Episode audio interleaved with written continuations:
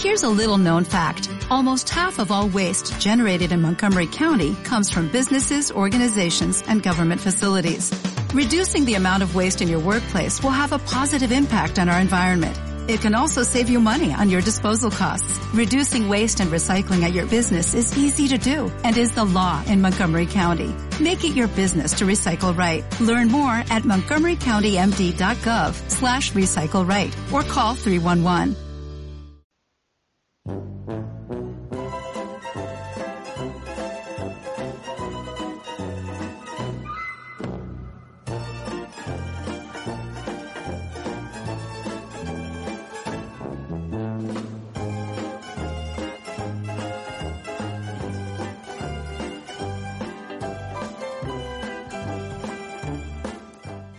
Atrincherados, conversaciones de cine con Nacho Rozas.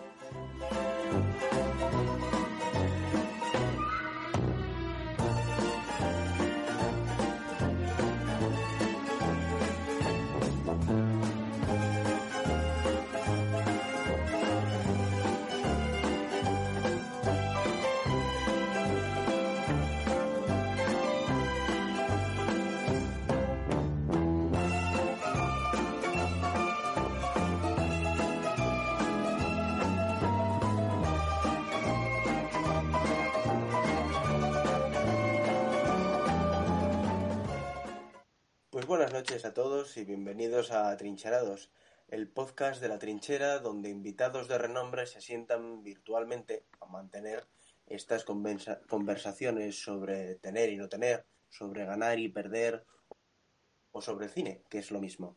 En esta ocasión tengo el placer de hablar con Guillermo Sánchez. Eh, Guille es doctorando en la Universidad de Oviedo, teórico de la literatura y declarado admirador de David Foster. Eh, cinéfilo hasta la médula, siringuelista, trabajador incansable, eh, baloncestista, creo eh, que tengo entendido, ¿no? Baloncestista que lo mismo cultiva el arte de la cerveza y el arte, digamos, cualquier tipo de arte humanista, y el hombre además que ya debería haber estado antes en la trinchera y que por un motivo u otro no pudo, no pudimos hacerlo. Bienvenido, Muy buenas, muy buenas noches a todos y muchas gracias, Nacho. Bueno, baloncestista no, ex baloncestista, y ahora me encargo de, de encestar eh, al menos argumentos, ¿no? En otras, en otras canastas. Fenomenal, fenomenal. Pues hoy tenemos tres grandes películas eh, que eh, tienen bastante que ver con aquello que íbamos a, tra- a tratar en la, trinchera, que era el arte y estética, ¿no? Eh, perdón, el cine y la estética. Y mm, las tres, ¿no? Que son eh, Un hombre soltero de Tom Ford del año 2009, Langosta de Yorgos Lantimos de 2015 y Ventajas de viajar en, tres de, de- en tren perdón, de Aritz Moreno del año 2019. Eh, vamos a tratarlas en este orden, como, no, como ya venimos haciendo desde el programa 1 de Atrincherados, porque es el estricto orden cronológico. Así que eh, te quiero preguntar antes que nada, eh, ¿cómo llevas esto de la Bueno, eh, bien, con la concentración intermitente y discontinua, pero, pero bueno, aprovechando al máximo, entre otras cosas, a ver, a ver cine, ¿no? Que, que, bueno, se agradece un poco de relajación también para, para poder ahondar en algunas películas que, que me parecen interesantes, ¿no? El otro, te- el otro día te decía precisamente que estaba volviendo a ver Solaris, ¿no? Pues qué mejor momento, ¿no?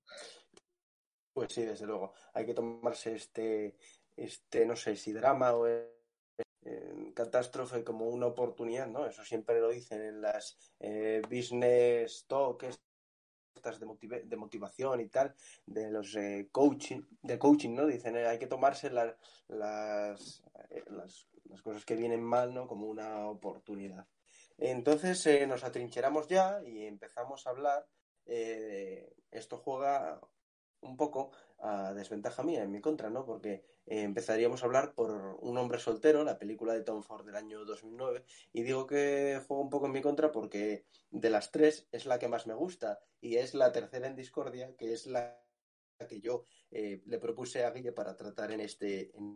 este. Em, si te parece, hago una breve sinopsis de la, película, cuento un poco el argumento para que el oyente se, se establezca y se haga una composición de lugar y después ya entramos directamente al grano ya que me des tus impresiones. Bien. Pues eh, Un hombre soltero está protagonizada por mm, dos colosos, yo creo, del cine, que son Colin Firth y Julian Moore, em, cosa que se agradece muchísimo. Creo que son dos actores, además, muy bien elegidos, ¿no? Pero, eh, como decía, está ambientada en 1962 en Los Ángeles, en plena crisis de los... Em, y trata la historia un día, en realidad, son 24 horas, después lo comentamos mejor, de George eh, Falconer, ¿no? que es un profesor de, edad mediana, de mediana edad, eh, un profesor universitario de literatura, curiosamente, eh, británico y, homosexual, que acaba de perder a su compañero de vida, su novio, Jim, él se llama George, ya lo había dicho creo, y y acaba de perder en un accidente de tráfico eh, a su compañero sentimental, ¿no? Eh, Charlie, que es Julian Moore, es una amiga íntima con la que se refugia en determinadas ocasiones, ¿no? Entonces, la película lo que eh, viene a tratar es un día en, el pesar, en el duelo de este profesor universitario, ¿no? No sé si es correcta esta breve sinopsis que, que hice, ¿qué te parece? Sí, sí, sí, sí, estupendo, eh, claro.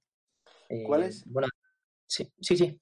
¿Cuál es, ¿Cuál es tu primera impresión al ver esta?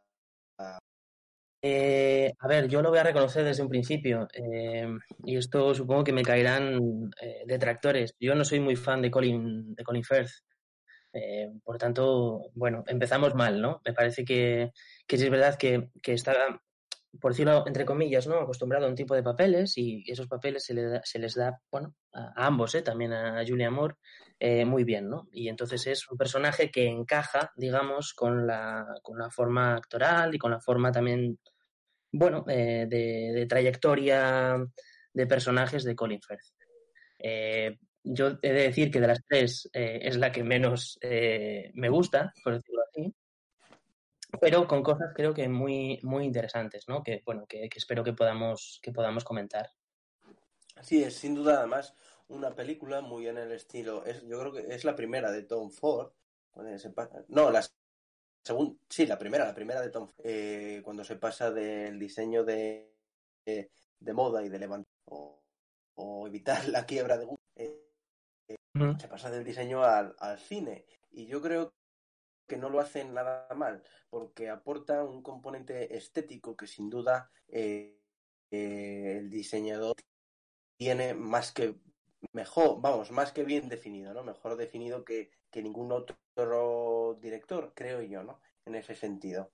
Un, saber hacer de la fotografía, que además la fotografía se, se encargó Eduard Grau, que es eh, un catalán, hay que decirlo, hay que decirlo todo, ¿no? Un español, se encarga de una fotografía que creo eh, que es magnífica, ¿no? En la, en la em, es la de una novela que tengo muchas ganas de, de Christopher Isherwood y ahora, ahora además está publicada eh, hace, hace no mucho la, hizo una edición, una reedición acá tirado, no sé si la viste por ahí en, la Cervantes o en tu librería de confianza.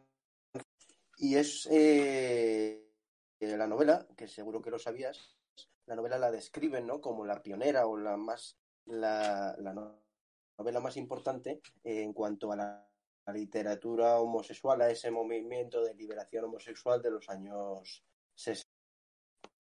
Sí, sí, efectivamente. Además, dedicada a Gore Vidal, ¿no? sí. Un referente también en ese sentido. Y, Justamente. Y, bueno, yo no, la he leído, ¿eh? Y sí que tengo ganas ahora que he visto la película, pero, pero no, no he tenido la oportunidad aún. Los comentarios que he llegado a leer a este respecto es que la, la, perdón, que la película supera, supongo que por el impacto visual que tiene, ¿no? Y ya entrando en mayor profundidad, más cuestiones más sustantivas. Em, a mí lo me impresiona, y por eso antes decía que tienen mucho que ver las tres que películas que vamos a tratar, es que ambas, eh, perdón, que, la, que sí, que las tres tienen eh, un gran impacto visual en, en, el espectador. No sé si estás de acuerdo. Totalmente, es, es bueno, darle diversos grados, pero inquietar ¿no? al espectador. Bien en esta, por ejemplo, yo creo que más bien con la estética, con lo visual, con los colores, eh, con, bueno, eh, la violencia, entre comillas, eh, de un personaje tan atormentado. Y luego las otras dos que sí que tienen que ver más con, con una estética, bueno, me atrevería a decir, perdón por la primera pedantería, un poco más hegeliana, ¿no? Eh, tesis, antítesis y síntesis, y, que tiene más que ver con, bueno, pues con la contemporaneidad, ¿no? De cómo, cómo nos relacionamos, ¿no? Que yo creo que ahí está eh, la cuestión estética fundamental de las tres. Sí, completamente. Eh, te iba a comentar, eh, a mí me apasionan estas películas en las que esta dura unos casi 100 minutos, 99 minutos, y que en 99 minutos eh, te cuenta el 24, simplemente 24 horas de vida de un ser humano, ¿no? Me parece que la película no en, vamos, no, no peca de ser lenta, no se hace lenta en ningún momento, al menos a mi parecer. No sé si no, no, no, no, no. Bueno, tengo, estaba pensando ahora en un, en un precedente magnífico, ¿no? Y en, en Virginia Woolf con, con Mrs. Dalloway, ¿no? Esas 24 horas condensadas en las que pasa de todo y no pasa de nada, ¿no?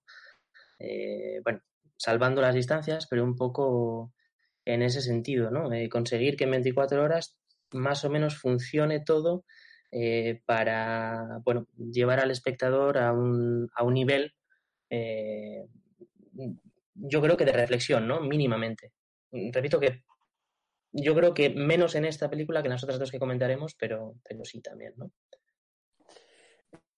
En este caso yo creo que la reflexión está muy fuertemente ligada y se diferencia por hacer una, digamos, una comparativa de Langosta, ¿no? Que esta es una película mucho más... La Langosta creo que busca la objetividad, después podemos entrar en debate de ello, ¿no? Pero en este caso, yo creo que está fuertemente basada en las emociones, ¿no? La desesperación, cierta culpa, la frustración, eh, la ilusión, por qué no decirlo, y el, y el amor, yo al menos lo que consigo ver es el amor en una doble vertiente, ¿no? El amor hacia un, hacia un novio y el amor hacia, hacia sí mismo. Él está intentando en, encontrarse continuamente.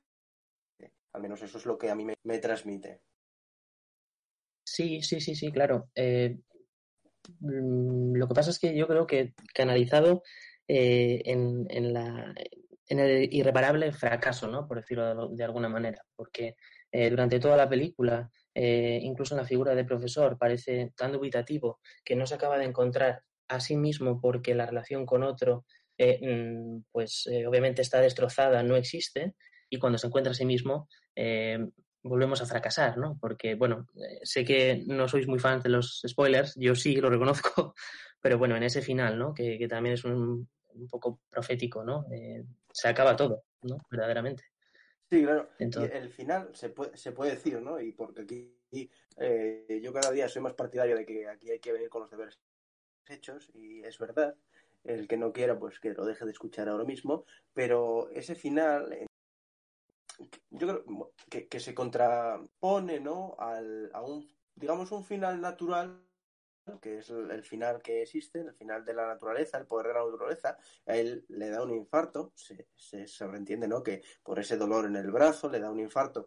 Además, ya habían adelantado que había tenido una especie de amago, algo, a lo largo del, de, la, vamos, de la película se deja entender, se contrapone con un final, creo yo, artificial, ¿no? O humano, que se sería el final del suicidio que está que, que no sí. deja de preparar durante toda la novela, ¿no? Al menos durante porque eh, en este caso yo creo que eh, es una especie de, de, obra teatral en tres actos, ¿no? Que sería la mañana, una mañana solitaria de preparación en el que él va a clase, da la clase, habla de Huxley, no, no me acuerdo qué libro están tratando de Huxley, la, la verdad es que no me acuerdo. Creo, creo que es un mundo feliz.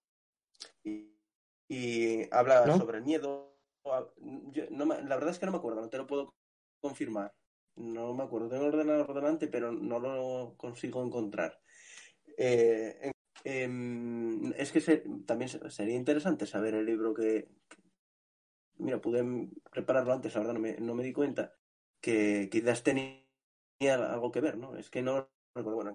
Eh, lo que decía, una especie de obra en tres actos, ¿no? Esa mañana en la que él prepara inicia todos los preparativos, te da a conocer al personaje, que en realidad te lo da a conocer en cinco minutos, te muestra todo el esplendor de su casa, una casa que es maravillosa, al menos a mí me transmite una, una no sé, unas ganas de estar allí, porque es una casa maravillosa que, que dice mucho de, la afición de Tom Ford por la... No sé si a ti te ha pasado con la casa de eh, sí, el primer comentario que yo hice de la película, con mi madre, por cierto, al lado, fue, eh, joder, menuda casa, ¿no? Eh, una casa fantástica, sin duda. Y luego hay una cosa que a mí me gusta mucho, y después sigo con el desarrollo que, em, que es que, a pesar de que es una película extremadamente elegante, no deja de tener ciertos toques de, de cotidianidad. Por ejemplo, cuando se le destinta la pluma o por ejemplo, cuando está en el baño, que sale y no se cortan en enseñar. Sí, y además es el inicio de la película, ¿no? Es como una especie de planteamiento de, eso, de lo, de lo, cotidiano y también, por otra parte, de lo absurdo de lo, cotidiano. Ya que hablabas del teatro, ¿no?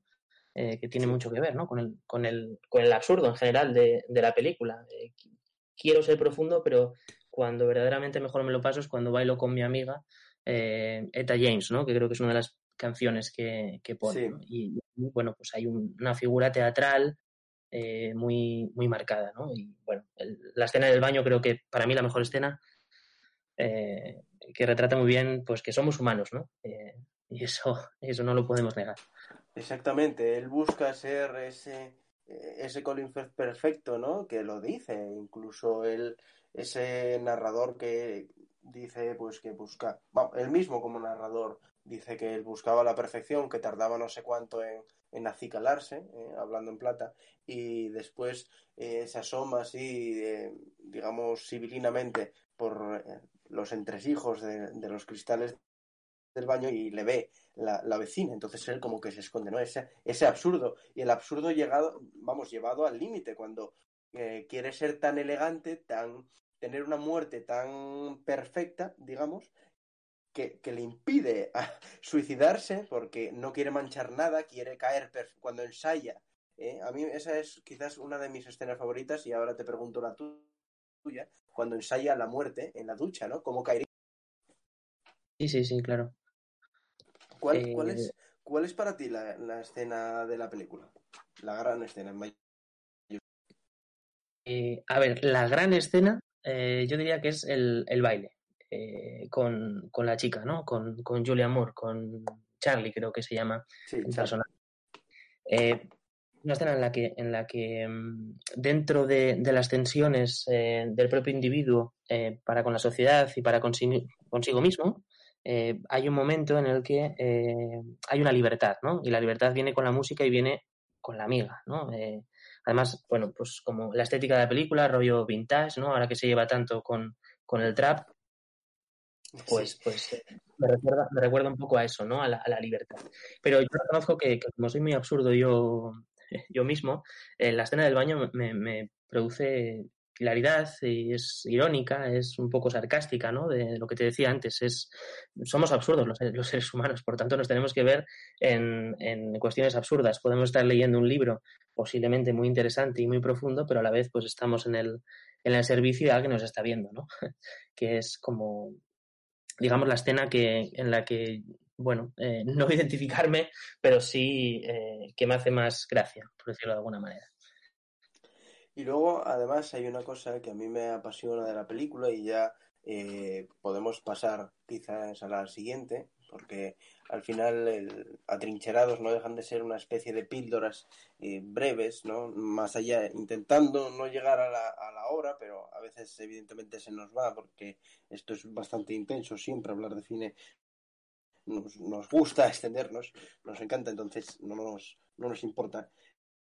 Eh, los cambios de color, ¿no? Y de saturación, eso es bastante notorio. y bueno, encaja un poco también con, la, con el perfil del director, ¿no? Sí, e, efectivamente. Especialmente, ¿no? Cuando, cuando él parece que encuentra eh, cierto atisbo de interés en algo, ¿no? En, unos muchachos allí jugando al tenis, por, eh, pues cambia esa saturación, digamos, de un ambiente lúgubre ah, que empieza, ¿no? Con ese ambiente lúgubre la, la película, a después ya eh, tener ciertos toques, una sonrisa, un color, ¿no? En dar ese brillo a los labios de, de la, de la secretaria de, de allí, del departamento, ¿no? Parece, pues que... Y, eso es a lo que, en, lo que yo... que la vida es en determinados instantes que no sé si se pueden considerar felicidad o no, o al menos a mí, y, no sé si estarás de acuerdo, que ocurren, ¿no? Encuentras momentos, píldoras, como decía hace un momento hablando del programa, pues son píldoras de felicidad, ¿no? Y píldoras que además tienen mucho que ver con, con, de alguna manera, con la relación de los distintos sentidos, ¿no? Hablabas de, de los colores, estaba pensando ahora mismo en la escena en la que mm, eh, George está con, con, con, este chico, Carlos, ¿no? Creo que es, que lo hace John Cortajarena, sí, por cierto. Sí. Eh, y, y la pantalla se vuelve muy cálida, muy, muy intensa, muy rojiza, ¿no? Eh, bueno, en una píldora, como dices tú, de eh, pues bueno, un ambiente cálido, ¿no? Porque, porque pues es un chico sexy, obviamente, eh, pues con el que está, entre comillas, eh, intimando o más bien teniendo una conversación, ¿no? Y entonces el color, pues la saturación es diferente, ¿no? Esos detalles son los que, lo que sí es verdad que marcan la, la película, ¿no? El, el, relato de alguna manera y que forman parte también de ese relato, claro. Exactamente. Vamos a pasar entonces, si te parece bien, a hablar de Yorgos Lántimos y de Langosta, que es una película que tengo muchas ganas de abordar en, en un podcast, ¿no? Entonces, eh, esta sí que eh, nos vamos a ir un poco turnando, aunque al final voy a hacer una trampa ya eh, premeditada. Me vas a narrar un poco la historia que, que, tiene esta película de 2015, de, como digo, protagonizada además por, yo creo, un fantástico eh, Colin Farrell, una maravillosa y, una maravillosa Rachel Weisz, ¿no? Eh, sí, bueno, es la historia de, de David, bueno, Colin Farrell, que decide por cuenta propia, o así lo entendemos en la, en la película, eh, pues eh, internar, eh, porque eso es lo que es, internar en un hotel para buscar pareja, ¿no? ese hotel tiene una serie de particularidades y es que tienen unos tiempos ¿no? de enamoramiento los cuales no, no, no, se han de superar porque si no te tienes que convertir en el animal que tú eliges justo antes de, entrar. el no encuentra a nadie, pero no se encuentra, por supuesto, a sí mismo, por tanto, eh, decide eh, de alguna manera escapar hacia lo que es el otro, el otro lugar eh, distópico, luego comentaremos esto, creo, eh, que es el, el, bosque, ¿no? El bosque de solteros que viven escapando del hotel, de los, digamos, de los, de los huéspedes del hotel que los tienen el, lado opuesto. Eh, y bueno, allí, eh, una vez que decide ser soltero, es decir, no estar con nadie, eh, se produce un enamoramiento, ¿no? Y, y, el resto de la película lo que vemos es cómo va creciendo y cómo en alguna manera hay una ruptura en la, en la relación bueno, irrefrenable, ¿no? Y necesariamente irrefrenable. Creo que más o menos. Exactamente, ¿no? la decías, y ya lo vamos a poner ya encima de esta mesa virtual, que es que marcha de un lugar que es mm, no cruel, ni mucho menos porque no entra, eh, yo creo, en un, en un ambiente o en una intención de calificación de si eso es lo mejor, de si no, del bien y del mal, no entra en eso, sino en lo absurdo, volviendo un poco, ¿no? De, de, del hotel, de la búsqueda de la pareja, huye de eso para llegar a otro lugar que también es distópico. Eh, ¿Por qué? Porque él se enfrenta a que tiene que estar solo. Se enfrenta, le obligan, ¿no? De, a estar en pareja o a la búsqueda de la pareja, a la búsqueda del amor, a y pasan a obligarle, ¿no? Esta jefa eh, tiránica, en realidad, eh, a estar eh, soltero, a que no muestre ningún tipo de afecto por otra persona, llegando al castigo físico, ¿no? A lo que, no recuerdo ahora mismo cómo lo llaman, el beso, no, no me acuerdo cómo se llamaba, al beso, un beso fatal, sí, una especie de beso fatal, ¿no? Que le llegan a, cortar los labios, parece, ¿no? A quien besa, a quienes se besan entre sí, ¿no? E incluso llegan a, vamos a insinuar que el coito es aún peor, ¿no? Y llegan a castigarte aún peor. No recuerdo cómo lo, cómo lo llaman ellos, ese castigo. ¿Lo recuerdas tú? Eh, sí, sí, beso sangriento y coito sangriento. Exactamente, justo. El beso sangriento y el coito sangriento. Y esto es lo que me quería lo que quería que llegases tú a, comentarme, ¿no? ¿Cómo ves estos dos, estos dos eh, lugares, digamos, contrapuestos y que tienen tantas similitudes, similitudes entre sí, ¿no? Y claro, son, son, bueno, como decía antes, ¿no? Dos caras de la misma, de la misma manera, eh, regidas de alguna manera por, por, bueno, por distintas visiones sobre el goce, ¿no? Que yo creo que lo que se pone en vamos, en la, en la mesa, ¿no? Eh, en, esta, en esta película. Las formas que tenemos, eh, de alguna manera, de ver representadas eh, el, goce en nuestra sociedad, ¿no? O por, o por el exceso o por el, el, defecto, ¿no? Si bien en una lo que buscan es una compatibilidad extrema en la cual mm, dos personas se tienen que emparejar con una misma característica, eh, hasta, hasta lleva a un personaje, a otro personaje, no el protagonista, a autolesionarse en la nariz para buscar pareja con otra chica que sangraba por la nariz, ¿no? Es de nuevo el absurdo. Y luego, por otro lado, es el no poder, el no poder hacer nada, ¿no? El, ser consciente de que sigues con, vamos, con seres humanos, pero eh, no te puedes enamorar, ¿no? Uno te tienes que enamorar de una manera y otro no puedes enamorarte de eso, ¿no? Y yo creo que ahí tiene mucho que ver eh, con esto que digo del goce, ¿no? De, la manera en la que se representa o, se escenifica el, los deseos, ¿no? Y, eso, bueno, creo que tiene, tiene un poco de correspondencia con la realidad, ¿no? Eh, y esto creo que lo puedo explicar. Bueno, todos sabemos si entramos en Instagram, ¿no? O, incluso en Tinder y, todas estas aplicaciones de buscar pareja, pues obviamente son amores y relaciones prefabricadas, ¿no? De alguna manera relaciones sociales que, que están previamente eh, o que poseen una serie de signos eh, que ya están hechos, ¿no? Que no tenemos que, construir nosotros, porque ya lo tenemos, ¿no? Claro, aquí pasa todo lo contrario, que se lleva tanto al extremo que lo que se acaba haciendo es vaciar verdaderamente toda esa fabricación del deseo, ¿no? Eh, pues no sé si esto me he explicado bien, Nacho, no sé cómo lo ves. Está perfectamente, ¿no? Esa, eh, identificación. Eh, es una, al final, lo que, lo que es la película es una, un argumento de esto, es una reducción al absurdo, ¿no? Eh, llevar al extremo una cuestión que es real y por eso tú te puedes llegar a sentir identificado con los personajes de la, de la, de la película, ¿no? Porque al final, sea en Instagram, sea en, Tinder, sea en iDarling o sea al nivel, eh, hacemos el ridículo, ¿no? Hacemos el ridículo y ellos no, no están haciendo más que el ridículo.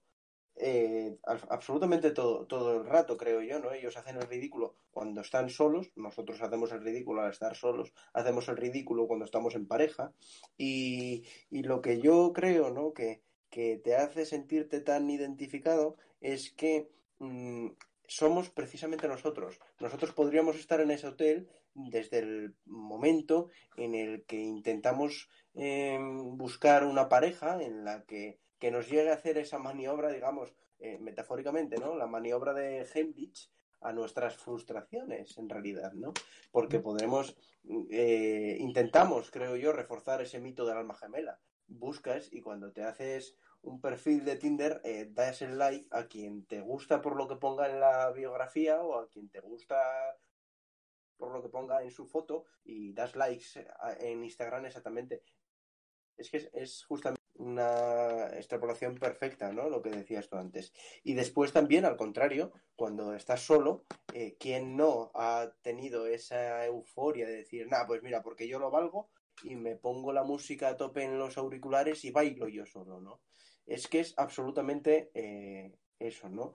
Eh, yo creo que el Antimos busca profundizar un poco en las relaciones sociales, ¿no? En las relaciones sentimentales, en las relaciones eh, humanas, ¿no? Y nos, nos lo expresa, mm, yo creo, en esta visión tan cuadriculada del mundo, de que eres o un apestado que lo único que sirves es para convertirte en un animal, bien sea un lobo, un perro, como el hermano de David, o en una langosta, como quiere el propio David, que es curioso, y yo creo que hay que decir por qué él quiere, no sé si lo recuerdas, él quiere, eh, elige que le, que le convierta en una langosta, o bien estás eh, en pareja, en una pareja con unos, eh, digamos, em, no sé, unos rasgos, unos gustos, unas aficiones que buscas sean parecidas a las tuyas. Pero ¿por qué buscas eso?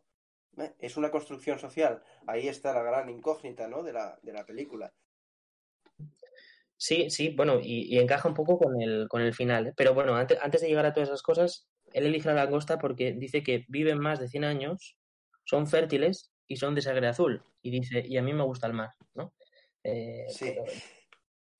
claro, pero quizás desde, desde lo absurdo de escoger la langosta por eso, es el momento de los momentos más cuerdos de la película, ¿no? Antes hablábamos de las relaciones. Fíjate, yo creo que lo que dice eh, o lo que viene a decir la película es que verdaderamente nuestra actitud ante el amor, ante el sexo, ante los sentimientos o incluso la política, las ideologías o por estos días, ¿no? Tan tan difíciles es análogo al de una langosta que supuestamente eh, no tiene pues la capacidad cerebral que tiene un humano, ¿no? Pero sin embargo, eh, pues obviamente pues todo está pautado eh, y, vamos, eh, hay un código ¿no? del deseo que, ya está codificado todo para, para, para, bueno, para relacionarnos afectivamente de una manera. ¿no? Yo creo que ahí está la relación entre eh, querer ser una langosta. Es decir, reproducir otra vez lo que me dice la sociedad que mm, he de hacer, de alguna manera, ¿no? Sí, exactamente.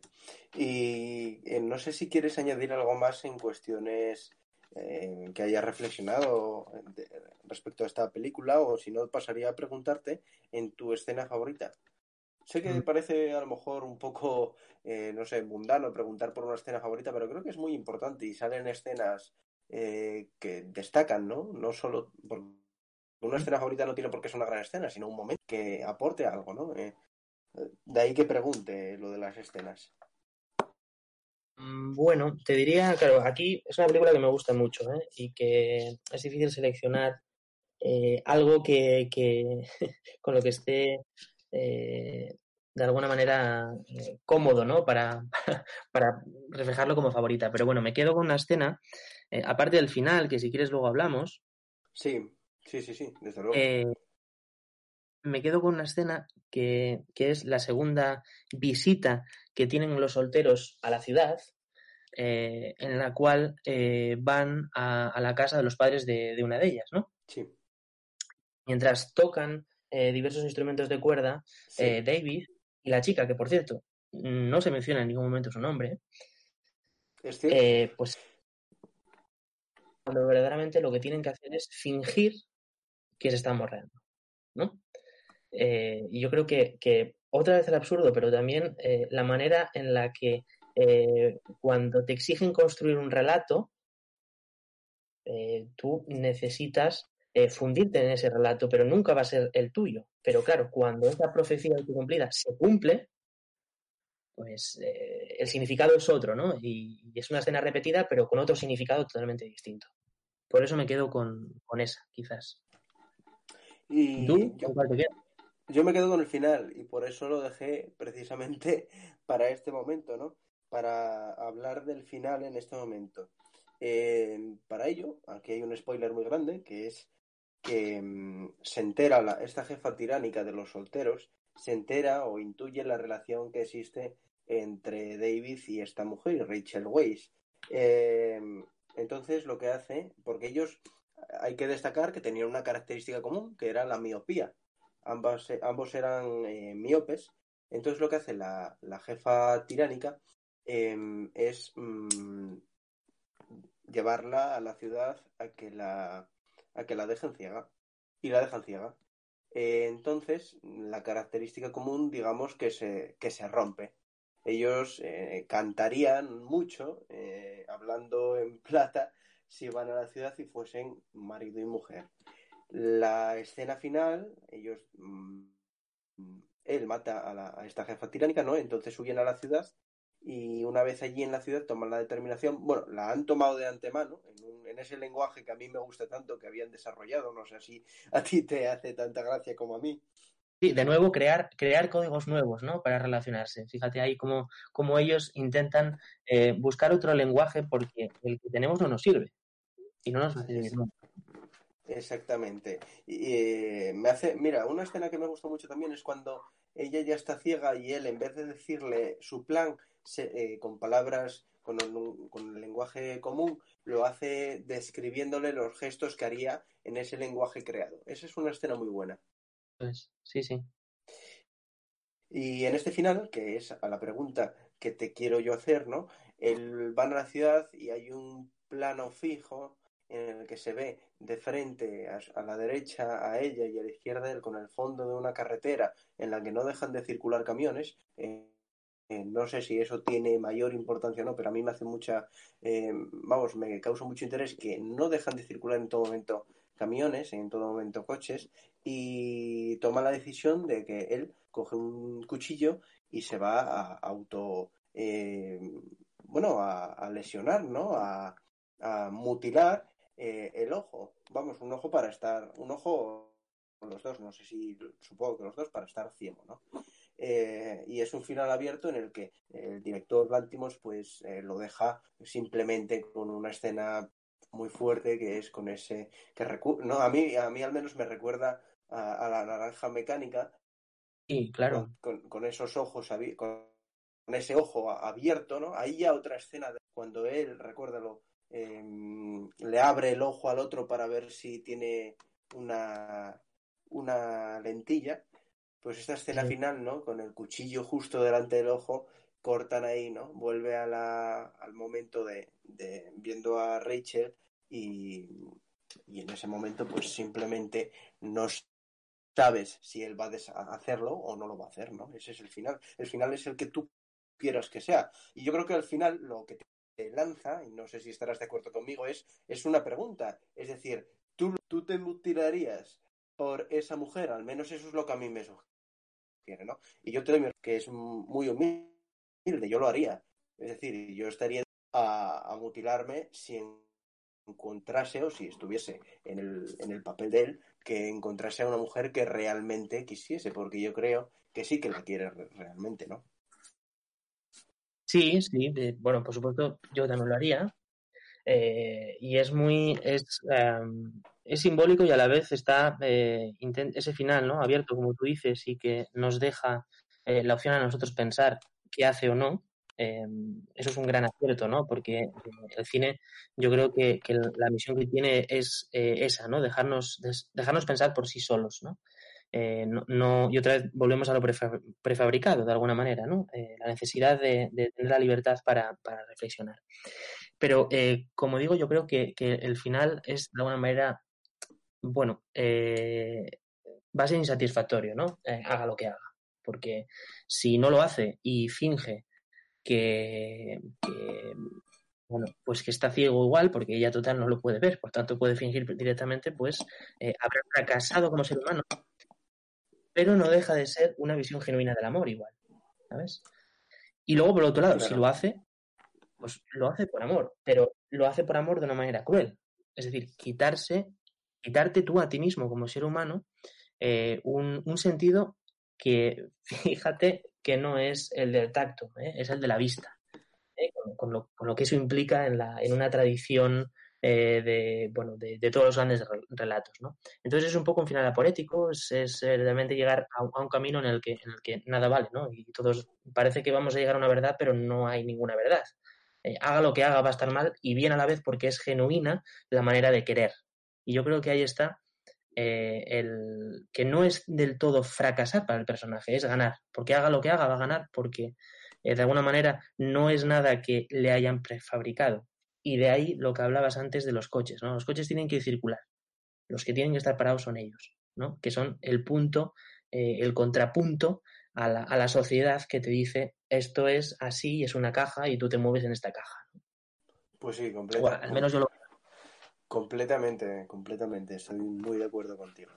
Vamos ya a pasar, por último, la película eh, que más me ha sorprendido, porque era la primera vez que la veía para este programa, la vi además hoy, eh, que te agradezco mucho que me la hayas recomendado y estoy seguro que después me, me recomendarás eh, la novela. Y como decía antes, voy a hacer trampa porque yo había hecho primero ese argumento de un hombre soltero, tú has hecho el de langosta y ahora te va a tocar, eh, pero aquí también existe cierta tiranía de la dirección, digamos, y te va a tocar.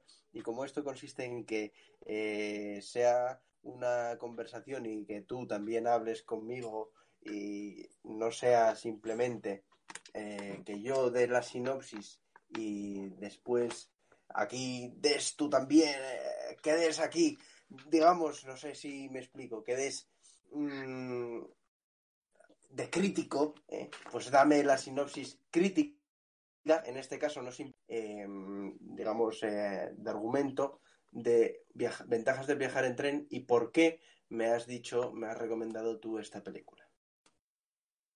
Bueno, eh, yo reconozco que te agradezco un montón que me, que me hayas dado la oportunidad de comentar esta película, eh, porque yo creo que, que, va a pasar algo desapercibida, eh, no solo para la crítica, sino también para, para el espectador, digamos, medio.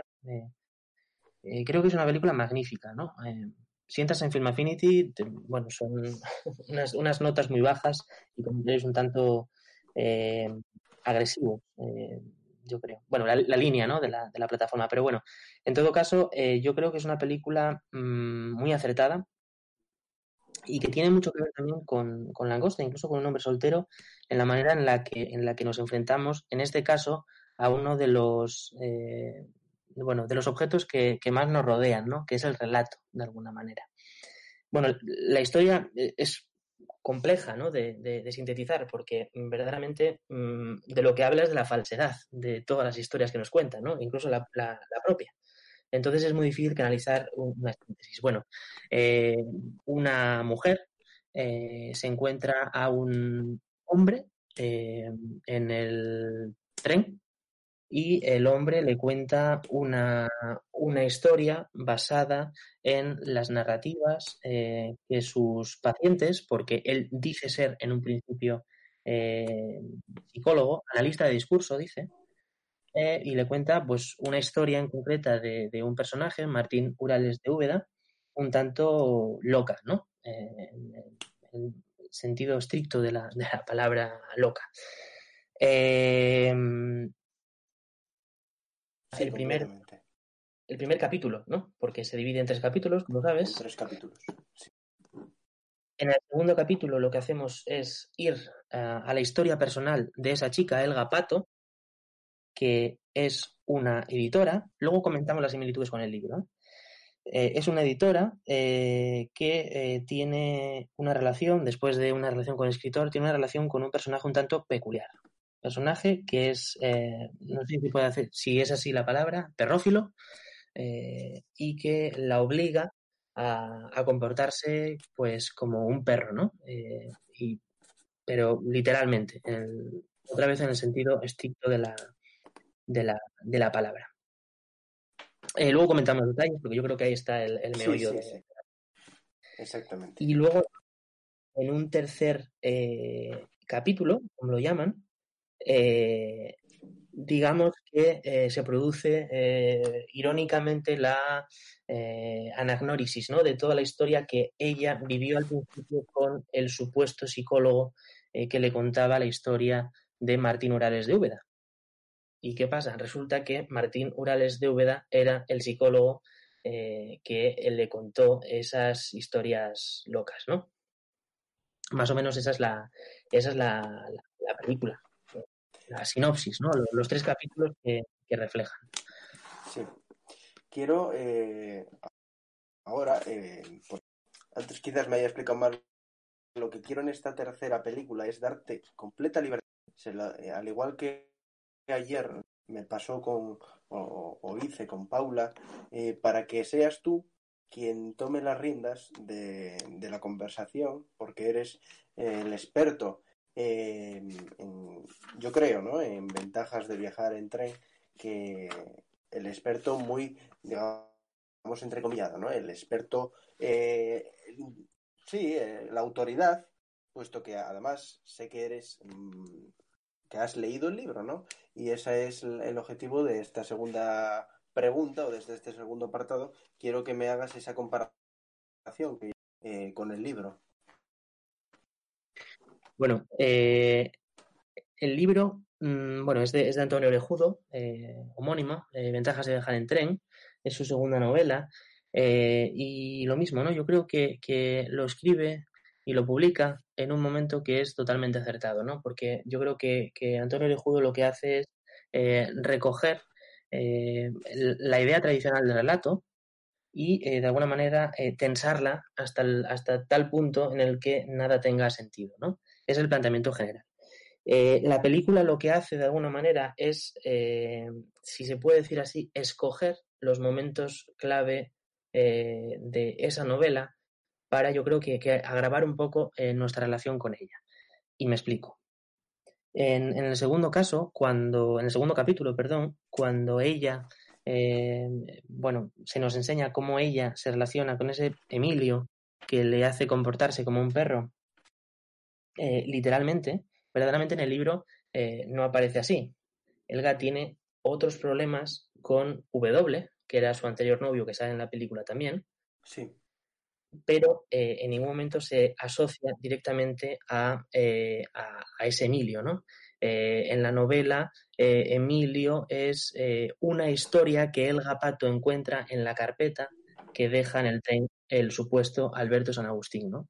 Y yo creo que esto es muy importante porque que hace eh, Aris Moreno, no, sé si es el guionista, pero, pero lo, que hace, lo que hace al menos el director con esto es poner el foco en eh, una cuestión eh, fundamental que tiene que ver también con el humor y con la, y con la ironía, ¿no? o la manera en la que construimos también los relatos basados en, esa, en esas posiciones.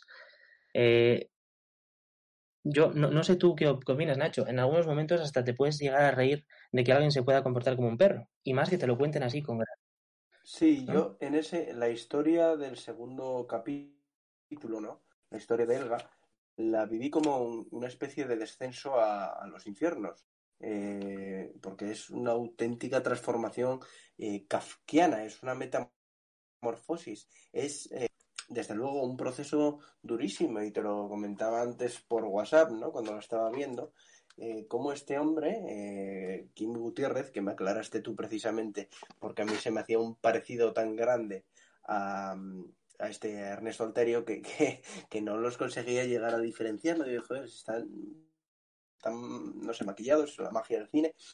Y ya me aclaraste tú, antes podía haberlo buscado, pero digo, pues le pregunto a, a mi experto particular. Y, pero sí, yo lo veo como, una, como un descenso a los infiernos, decía, y sin lugar a dudas con cierto em, sorpresa o sobrecogimiento porque es una historia mm, que podría ser cierta, quizás, em, digamos, hecha parodia o hecha em, en la transformación a, un perro, ¿no? Llegando a, esa escena tan macabra cuando ella está arrodillada, ¿no? Eh, y él está tirada en el suelo, arrodillada, y él está alentando al perro, ¿no? Al perro que le había regalado, eh, si no me equivoco, a... no recuerdo si era uno de los perros de él, bueno, si él era un, eh, sí, un zoófilo de estos, y le está alentando tener sexo o relaciones sexuales, eh, a practicar el coito con, con ella, ¿no? cosa que se da a entender sucede. Em, ese, como decía, ese, ese viaje, ese descenso a los infiernos, pues eh, me parece que refleja muy bien lo que es la violencia de género y la deshumanización de una persona, hasta el punto de que ella en una llega a utilizar expresiones eh, ridículas que te, hacen soltar una carcajada, al menos a mí me hicieron soltar una carcajada en ese momento, ¿no? Dice, eh, es que hacía tiempo que Emilio no me besaba en el hocico. por ejemplo, ¿no? Yo, vamos, cualquier no utiliza para referirse a, su boca, no dices, eh, más allá a lo mejor de lo irónico, ¿no? Pues no dices hocico, ¿no? O ese momento en el que ella eh, asume cuál es su papel en la relación. ¿No? Y me parece un viaje muy duro ese segundo, ese segundo capítulo. Quizás eh, eh, tú decías mm, en el libro no era de esta, no, transcurría de esta forma. Ah, hay que ver también que puede tener una intención, ¿no? El introducir ahí este viaje de terrible, ¿no? De, de Elga, una intención, mm, no sé si política o social, para mostrar una realidad que existe, ¿no? Sí, claro, la, la, la, novela creo que es del año 99, ¿no? Eh, y yo creo que, ese es el acierto. Eh, han pasado pocos años, si lo pensamos, han pasado muchos ya, pero, pero si lo pensamos en términos un poco más, es del 2000, un poco más relativos, pues ha pasado, bueno, 20 años, ¿no? Pero claro, 20 años en los que socialmente eh, no nos hemos construido como, como en el año 2000, ¿no? Entonces, eh, el director decide hacer eso y yo creo que como un acierto, porque yo creo que lo que hace es pegarnos una torta, lo que dices tú, ¿no? Te ríes porque, porque ella tuvo una, una postura y que diga que por fin me besó el hocico o hacía mucho tiempo que no me besaba en el hocico. Pero luego llegas al punto totalmente anticlimático, ¿no? por antonomasia, que es, eh, bueno, la obligación por parte de él a, que el perro procree con, con una persona, una persona que, por cierto, había sido maltratada, esto se explica en el libro, pero no. Se explica en el libro, en la, historia en concreto de, Emilio, no en la película, aunque se ve, y que, y que claro, nos hace, de alguna manera caer ¿no? con todo el equipo. No, no, ya no tenemos nada a lo, que, a lo que agarrarnos. Pero sin embargo, fíjate cómo la película magistralmente le dice al espectador, no te preocupes que yo te recojo. ¿no? Y en la siguiente escena eh, se ve eh, cómo Elga Mm, en sueños eh, mata a, Emilio, a King Gutiérrez, eh, con, de fondo con Masiel, con la canción esta del amor, ¿no? Eh, nos salva el propio relato, a la vez que nos estrella, nos salva, ¿no? Al mismo tiempo. Y yo creo que, eso es, magnífico. Una escena, ¿no? Que esa, esa misma escena, al menos a mí, me pareció casi, ya cuando terminas de ver la, la película, ciertamente una profecía, porque él termina, ¿no? O al menos eh, creo recordar, con una lobotomía que le explican, ¿no? Que le tienen que, que si, mal no recuerdo, ¿no? Que le tienen que hacer un corte en el, en el cráneo y realmente eh, hay una escena en la que le explica al médico del manicomio en el que está encerrado él, ¿no? Eh, con, un, con un esqueleto con un cráneo de un esqueleto, cómo le quitan ¿no? lo que se ve en una escena anterior de una forma mucho más explícita, incluso llegando a, darle ¿no? los, los sesos a comer al perro, que me parece unas imágenes muy, muy potentes, ¿no? Luego hay otra cosa que me gustaría traer aquí a, esta mesa virtual, que es eh, el tema, ¿no? Que yo creo eh, es por excelencia de la película, ¿no? Esa esa suspensión, que lo llegan a decir, ¿no? Dicen la suspensión de la incredulidad, de la verosimilitud, que está sobrevalorada, dicen en un momento. Y la película es eso, porque la película no deja de, mm, a pesar de que yo creo que es una película de completamente locura, controlada en todo momento, porque la, en sí no deja de tener, eh, esto supongo que beba mucho de la novela, ¿no? Eh, una coherencia y una cohesión interna. La película no deja ningún cabo en ese sentido, ¿no? Te aclara absolutamente todo lo que ha ido sacando o trayendo a colación, te lo aclara absolutamente todo. Pero esta, quería que me hablases un poco tú sobre esto de la verosimilitud, eh, como algo sobrevalorado, que no lo llegan a decir absolutamente todo, hasta el punto de esa, de esa explosión final ¿no? En casa de. de. de, de, quién era? De. Martín Urales de, Martín Urales. Ahora ya reconocido como Martín Urales de Úbeda, anteriormente Alberto San Agustín, ¿no? Es, bueno, es compleja en el sentido narrativo. Eh, claro, la verosimilitud. La verosimilitud es, es el tema, ¿no? De, de, tanto de la novela como de la, de, de, la película.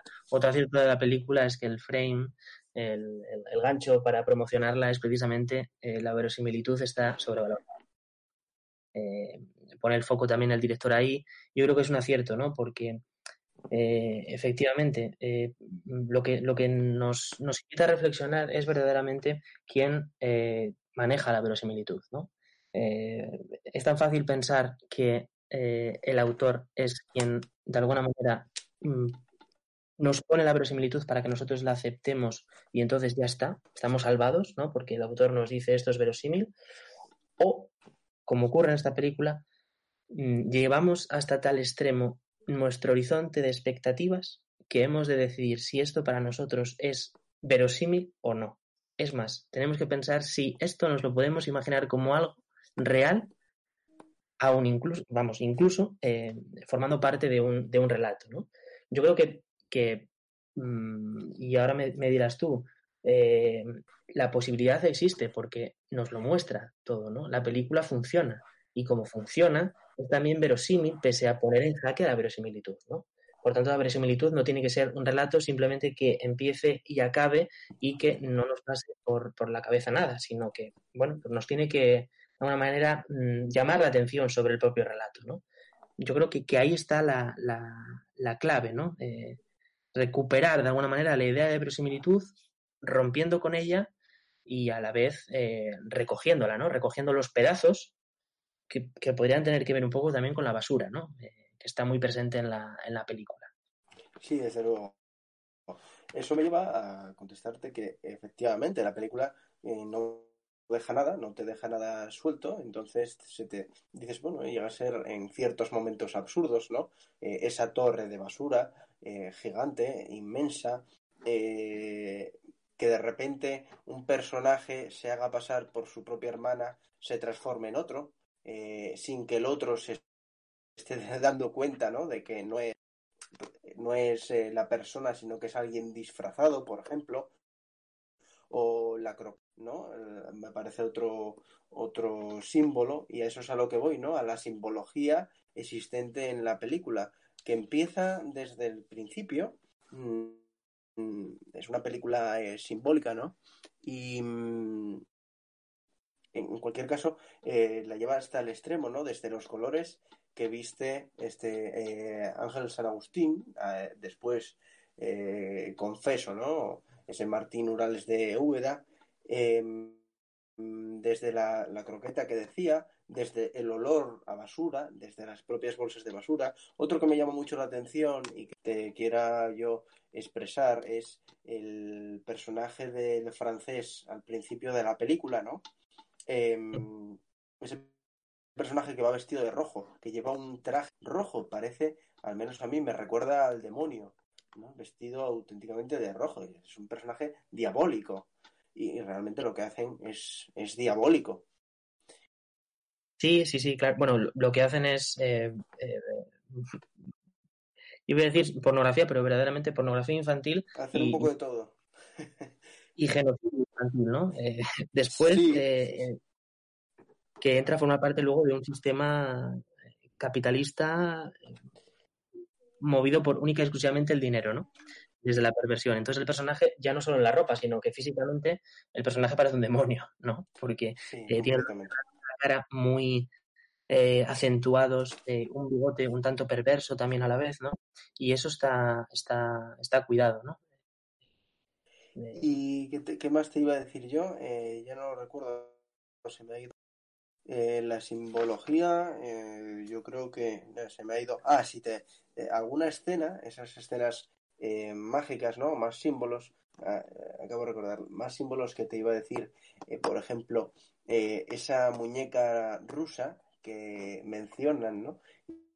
Y la historia en sí no deja de ser una muñeca rusa porque es una historia dentro de otra historia. Tengo ¿no? anotado aquí pues el, terapeuta, el supuesto terapeuta se lo cuenta a ella, a él se lo contó ta ta ta, al otro se lo contó la hermana de no sé quién, ¿no? Es todo un a mí me lo contó, a mí me lo contó que ella lo y te va pasando de narrador en narrador, te mete, ¿no? Como también lo comparan con las capas de una cebolla, si no me equivoco en algún momento, ¿no? Esa simbología que tiene eh, la, conecta ¿no? con las dos películas anteriores que hemos ya tratado, ¿no? No deja de ser, un poco tiene esa conexión, esa conexión mágica, ¿no? Que parece casi a mí en ciertos momentos, el, reflexionándolo, comparándolo, ¿no? Por ejemplo, recuerdo la escena en la que cuentan del padre que le faltaba, había quedado, según cuentan, ¿no? Estaba en una, sentado en un sillón y de repente el narrador te dice que estaba en silla de ruedas, entonces te cambian el sillón por la silla de ruedas, te dice que era eh, que estaba mutilado por era víctima de ETA, si mal no recuerdo, y te quitan las piernas de él, ¿no? Me recuerda a una película muy de Wes Anderson, ¿no? Incluso en los trajes que lleva y luego confeso en Martín Urales de Úbeda, ¿no? Esos trajes son dignos del Gran Hotel Budapest, por ejemplo, ¿no? O de un eh, Bill Murray en, alguna de las películas de Wes Anderson. Y eh, tiene, yo creo, unos diálogos mmm, sacados casi de Haneke, ¿no? Es eh, un auténtico cine negro en este sentido, una película, eh, una comedia negra, ¿no? Un thriller casi de, o David Fincher también podría pensarse. Sí, lo que pasa es que con el revestimiento eh, de, una, de una ironía, ¿no? Y un tipo de ironía que, que de alguna manera eh, no apele únicamente a que, a que haya de ser productiva, es decir, eh, que tenga un fin en sí mismo, sino también una ironía para con los espectadores, ¿no? Bueno, David Foster Wallace, ya que mmm, confesaste que era confeso admirador, decía que había que volver a una, a una ironía emocional, ¿no? Eh, yo creo que por ahí van los tiros, pero sin perder de vista que eh, es un relato dentro de otro relato, basado en otro relato, escrito por un escritor que a su vez es un etc, etc, ¿no? Y yo creo que está, está por, por, por ahí, ¿no? De, de, alguna manera. Todo esto relacionado, por supuesto, con la esquizofrenia y con las, y con, digamos, otros, otra serie de patologías eh, psicológicas, ¿no? Que tienen mucho que ver. Eh, sí. Con la imaginación. La, la, película recuerda que empieza, imaginemos, eh, es igual que el libro, así que lo puedo leer, lo tengo por aquí. Dice, imaginemos a una mujer que al volver a casa sorprende a su marido inspeccionando con un palito su propia mierda, ¿no? Eh, desde el principio nos dice, oye, hay que imaginar, chicos, y, y ya ello, ¿no? Ya no hay más.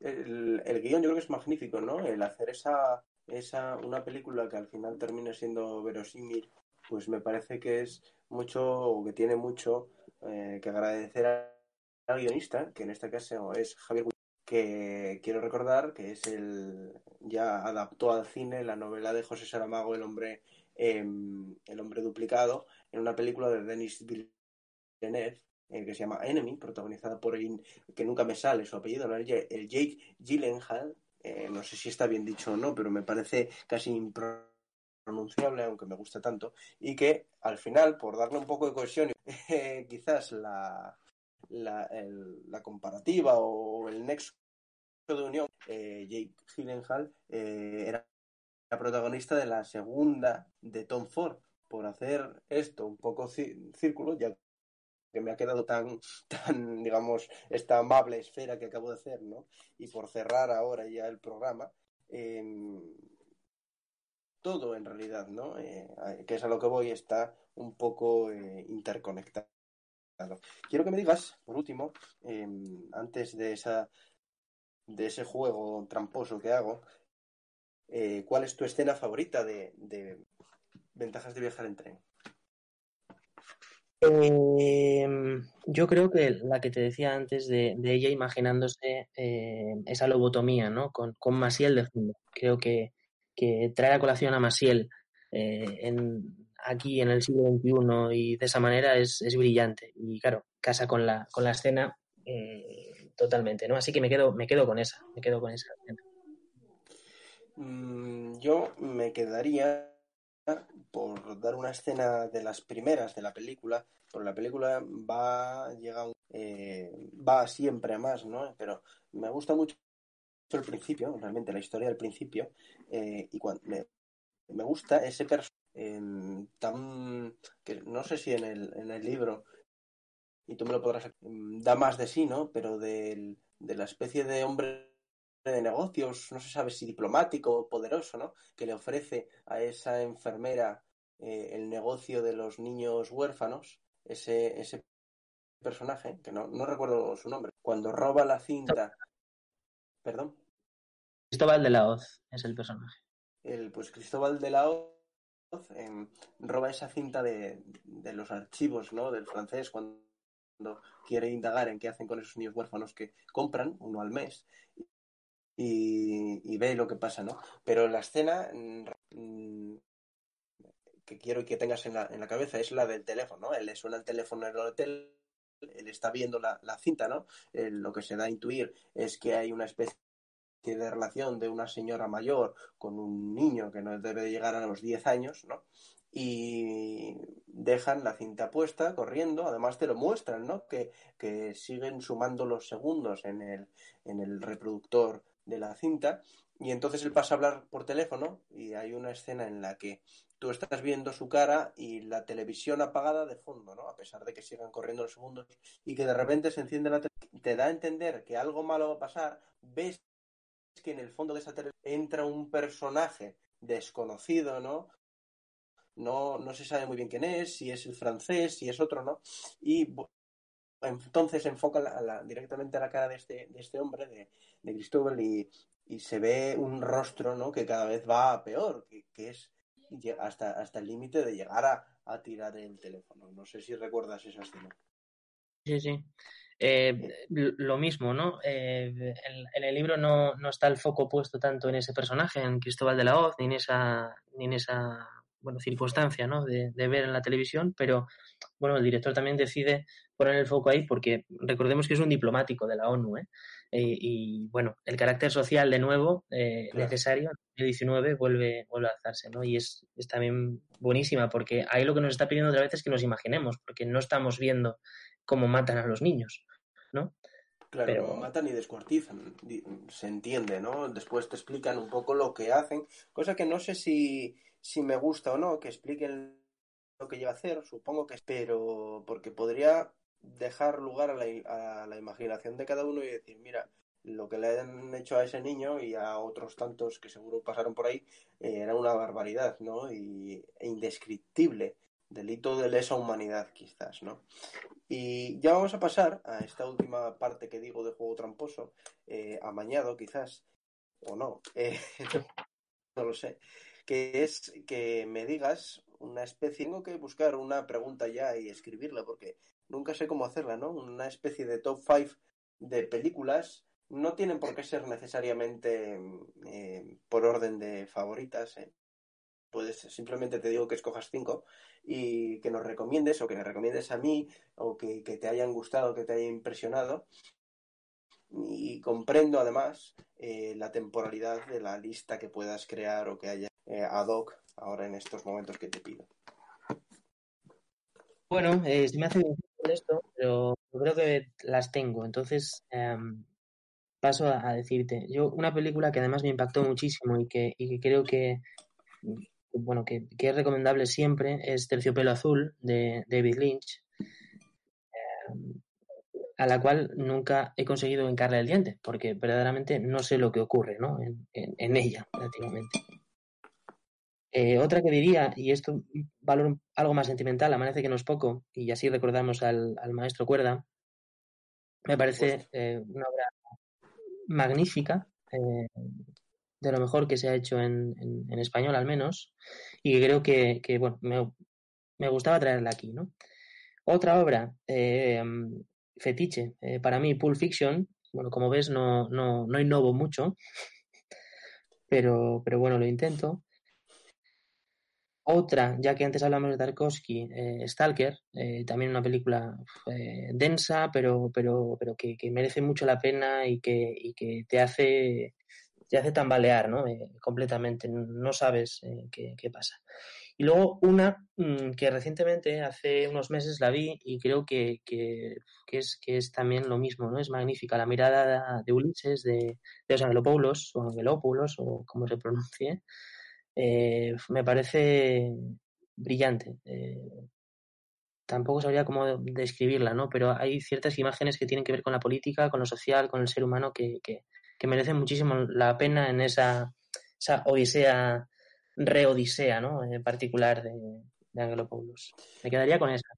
Es curioso que, que, claro, yo, yo soy, digamos, lo que permanece, ¿no? De atrincherados pero voy viendo pasar y esto ya es casi fuera de guion, aunque no hay guion, y tú lo sabes, em, veo pasar a diferentes conversaciones, ¿no? Pero Ulises y la Odisea siempre sale, ¿eh? que siempre, absolutamente en casi, en muchos programas salió eh, la Odisea, salió con O Brother, que era manifiesta, salió con Paris, Texas, evidentemente, salió con alguna película, yo creo que fue con una especie de... con Naked de Mike Leigh, llegamos a sacarla, no lo recuerdo, mm. pero esa, eh, además, eh, la mirada de Ulises, yo la vi hace, hace algunas semanas, un mes igual, em, y es una película además que a mí me interesa mucho por el trasfondo que tiene, ¿no? De el conflicto en, o de la guerra eh, en los Balcanes. Y, la traigo también, o la traes, y me agradezco que la traigas, y me sirve para anunciar que, que el miércoles, no, el martes, perdón, hablaremos sobre Underground de Mir Kusturica, que tiene evidentemente bastante que ver con este, con esta, con esta lucha, ¿no? Y a mí es una, además una, una época que me ha marcado, porque yo no la llegué a vivir, pero una de las primeras frases que tengo de mi padre es del conflicto de los Balcanes, ¿no? Eh, esta la guerra después, eh, eh, que era la primera guerra televisada, ¿no? Es una de las primeras frases que tengo de mi padre hablando de esta, de esta cuestión y además yo después el, TG, el TFG lo enfoqué bastante en la guerra de los Balcanes y es una cosa que me, que me, siempre me interesa, ¿no? y la mirada del este siempre me, me interesa, ¿no? Entonces agradezco que, que, la traigas aquí y además es un Harvey Keitel maravilloso, ¿no? Con una mirada que a mí siempre me parece maravilloso. Podemos hablar ¿no? de otras muchas películas y, por ejemplo, la esta de eh, em, la, la, belleza, la, no, la juventud, la juventud de, de, Sorrentino, ¿no? que a mí es una película que, que me encanta. Yo siempre la reivindico, casi como propio, porque está bastante denostada, pero la, la reivindico, ¿no? Y podríamos hablar hacer otro programa precisamente hablando de otras tantas películas.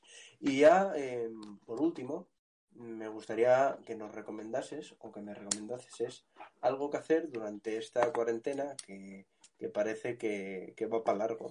Pero bueno, si, si es en una reclusión tan agradable como la charla que hemos mantenido hoy, eh, no importa mucho, al menos a mí no me importaría mucho seguir otras tantas semanas. Pues, eh, te voy a hacer, si me permites, dos recomendaciones.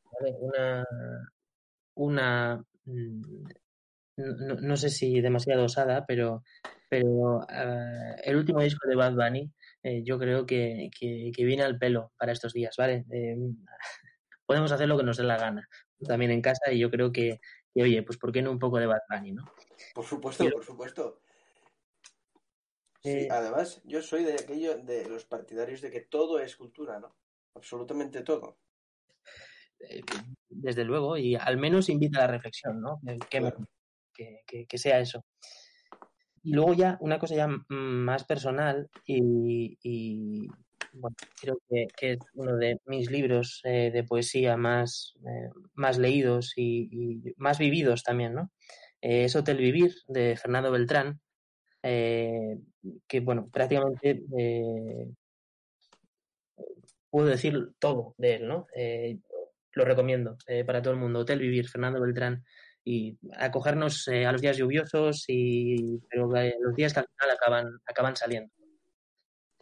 Pues... Entonces Fantásticas, yo creo que fantásticas las recomendaciones siempre, porque siempre se, se, hacen desde lo personal y desde lo íntimo, y yo al menos siempre las agradezco muchísimo, y a ti, al igual que a, por ejemplo, a, a, Nacho Wins en su día, le agradecí mucho que me recomendase el cine de Mike Leigh, a ti no te voy a dejar de langosta y eh, bueno por descontado eh, un hombre soltero que fue mi recomendación eh, o mi sugerencia para este programa eh, ya lo sabéis, pero te agradezco y te agradeceré eh, que me hayas recomendado la de ventajas eh, de viajar en tren y me haré con el libro. No sé si será para la cuarentena porque es un poco complicado, pero me haré con el libro y lo leeré y te comentaré y podremos estar, estar hablando seguramente en otro programa o en otro, en otro lugar o con una cerveza en medio del libro. Yo te, yo te avisaré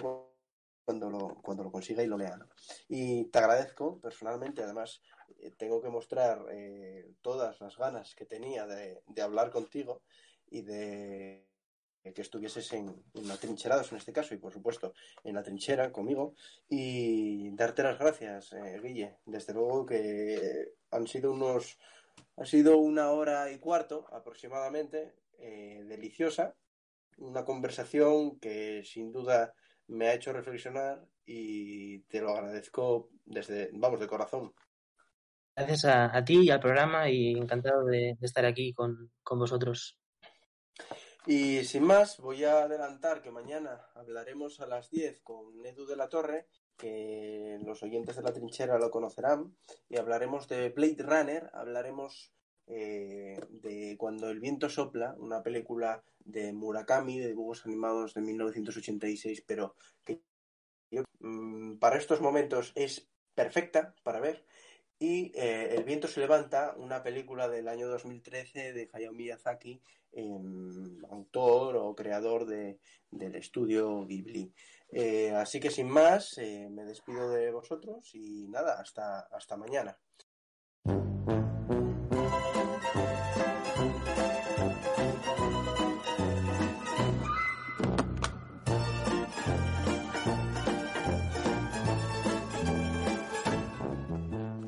¿Te preocupas por tu familia? Entonces, ¿por qué darles solo huevos ordinarios cuando pueden disfrutar de lo mejor? Eggland's Best, los únicos huevos con ese delicioso sabor fresco de granja, además de la mejor nutrición, como 6 veces más vitamina D, 10 veces más vitamina E y 25% menos de grasa saturada que los huevos regulares, además de muchos otros nutrientes importantes. Así que, dales los mejores huevos. Eggland's Best, mejor sabor, mejor nutrición, mejores huevos.